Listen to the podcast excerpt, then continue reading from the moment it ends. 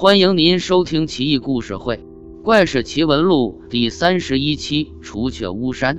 漓江知县苏四成有一个非常漂亮的女儿，叫小青，素颜清雅，肤胜白雪，秀腰盈盈，不堪一握。当地的青年，未婚的、已婚的，无不被她迷得神魂颠倒。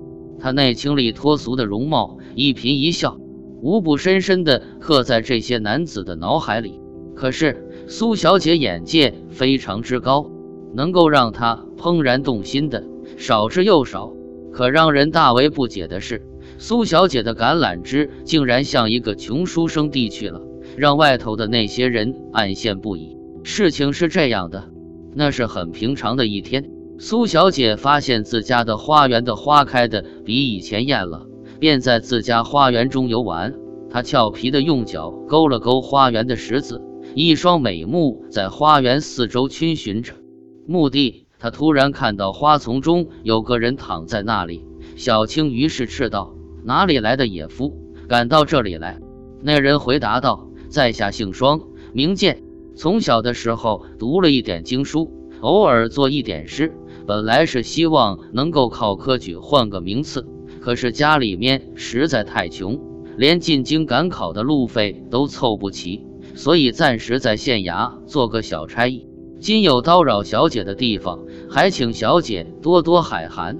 小青看着他白皙的面庞，透出一股棱角分明的俊俏，顿时心中如小鹿乱撞。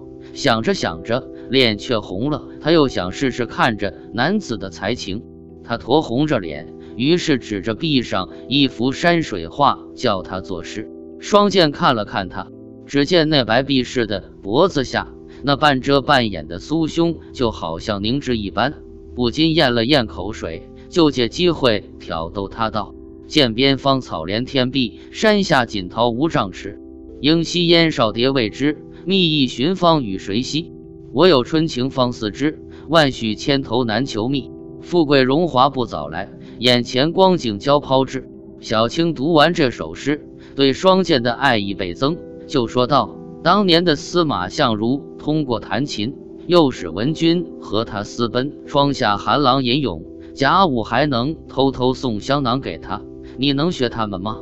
小青面带娇羞地问。双剑说：“小姐万金之躯，而我只是一个卑贱的差役，配不上你。”小青听完这话，满面羞惭说：“我一个女孩子家，话已经说到这个份上了，你反而不听我的。”刚才你的诗句里面有淫词，你自己说要受到什么惩罚吧？双剑没有办法，只好顺着他的心意，立下山盟海誓：非君不嫁，非你不娶。双剑回家之后，刻苦读书，两年时间不到，便考取了功名。此时他的心早已经飞到了漓江，飞到了小青身边，只恨船行太缓，不能千里江陵一日还。可是事与愿违，当他满怀激动的心情来到知县苏四成的家时，才发现物是人非，人去楼空。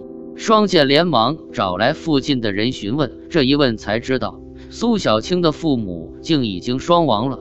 可怜的苏小青生活无以为继，只好沦落风尘。但是说的人也不知道在哪里，果真是踏破铁鞋无觅处。这一天，双剑与几个好友来到当地的一家青楼聚会。老鸨久经风月，一看便知这几个人是贵人，便说：“今儿个来了个新歌妓，诸位客官可否为他作下歌词呀？”轮到双剑，他的词写道：“碧纱低映秦娥面，咫尺暗香浓。瑶池秋晚，长天共恨，烟锁芙蓉。妖桃在赏，流莺生巧，不待春宫。”村前前响，樱桃破处，得似香红。那歌妓出来了，双剑一眼望去，感觉像小青，可又不敢确认，一时竟忘记了自己身在何处。朋友用胳膊推了他几下，他才反应过来，不是不敢相信，而是不能相信自己竟然与心上人在这样的场合重逢。唱歌的女子看到了双剑，非常惊奇，心里七上八下的。紧张的声音都有点阴哑，还接连拨错了音。几杯酒下肚，那女子问及双剑，双剑一一说了，女子也说了自己的姓氏。果然是他，他想，真的是他，他想。女子痛哭起来，悲伤的难以自已。然后他用袖子擦了擦泪水，说：“小女子身体有些不适，就不陪各位了。大家吃好。”酒宴终于散了，大家都回去了。双剑想，当年我们指天发誓，他说永远不嫁给别人。没想到哇，现在成了歌妓。老天为何如此愚弄在下？正神商间，音乐传来了敲门声。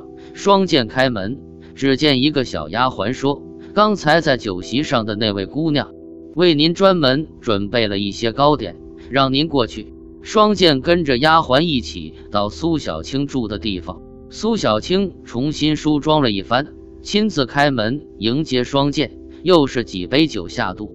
小青说：“自从花园一别，父母相继病亡，我一个弱女子无法承继家业，堕入风尘。